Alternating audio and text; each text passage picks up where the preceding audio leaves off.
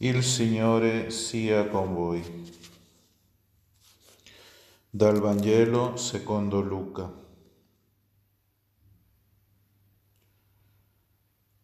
Uscito dalla sinagoga, entrò nella casa di Simone. La suocera di Simone era in preda a una grande febbre e lo pregarono per lei. Si chinò su di lei, comandò alla febbre e la febbre la lasciò e subito si alzò in piedi e li serviva.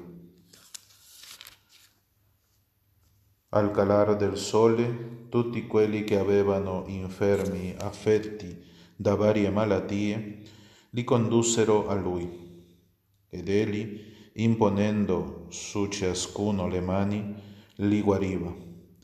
Da molti uscivano anche demoni, gridando, Tu sei il figlio di Dio ma egli li minacciava e non li lasciava parlare, perché sapevano che era lui il Cristo. Sul far del giorno uscì e si recò in un luogo deserto, ma le folle lo cercavano, lo raggiunsero e tentarono di trattenerlo perché non se ne andasse via. Egli però disse loro, è necessario che io annunci la buona notizia nel, del regno di Dio anche alle altre città. Per questo sono stato mandato. E andava predicando nelle sinagoghe della Giudea. Parola del Signore. Bene, il Vangelo oggi della Messa ci presenta eh, a Cristo eh, in questa, possiamo dire, lavoro di guarigione, eh, soprattutto in relazione alla parola, perché certamente eh, il brano del Vangelo ci presenta questa realtà no? che viene alla suocera di Simone e anche a tanti infermi e anche alcuni che avevano demoni, no? Li ha esorcizzato, no? Eh, però dopo viene la relazione alla fine del Vangelo con la parola. È necessario che io annunci la buona notizia del regno di Dio.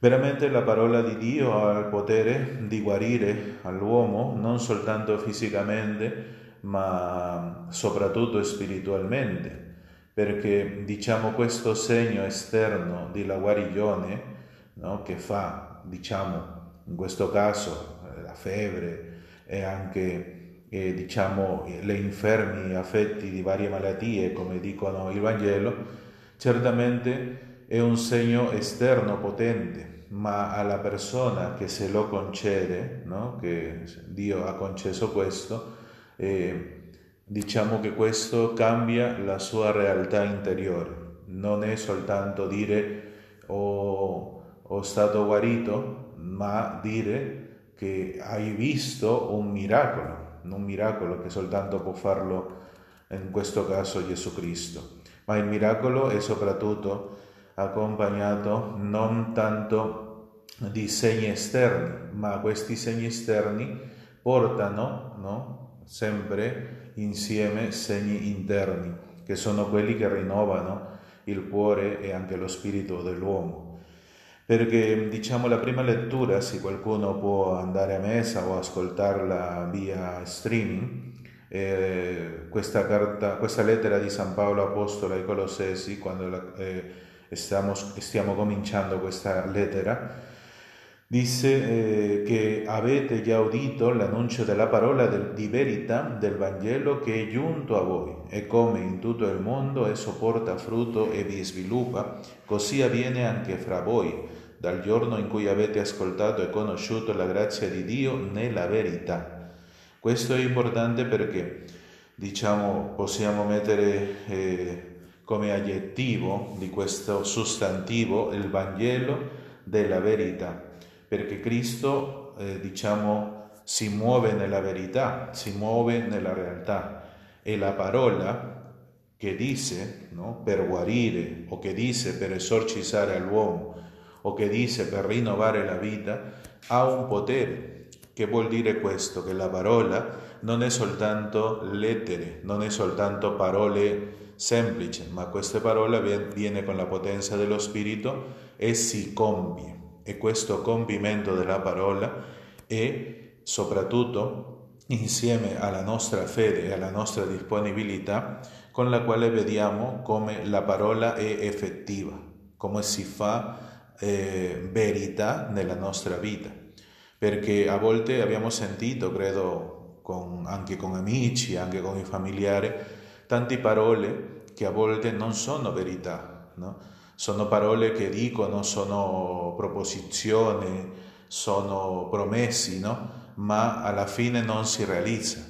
Invece con Dio la parola eh, detta fa eh, lo che deve, lo che dice questa parola veramente e dopo si, diciamo, si uno godere della, del risultato di quella parola detta.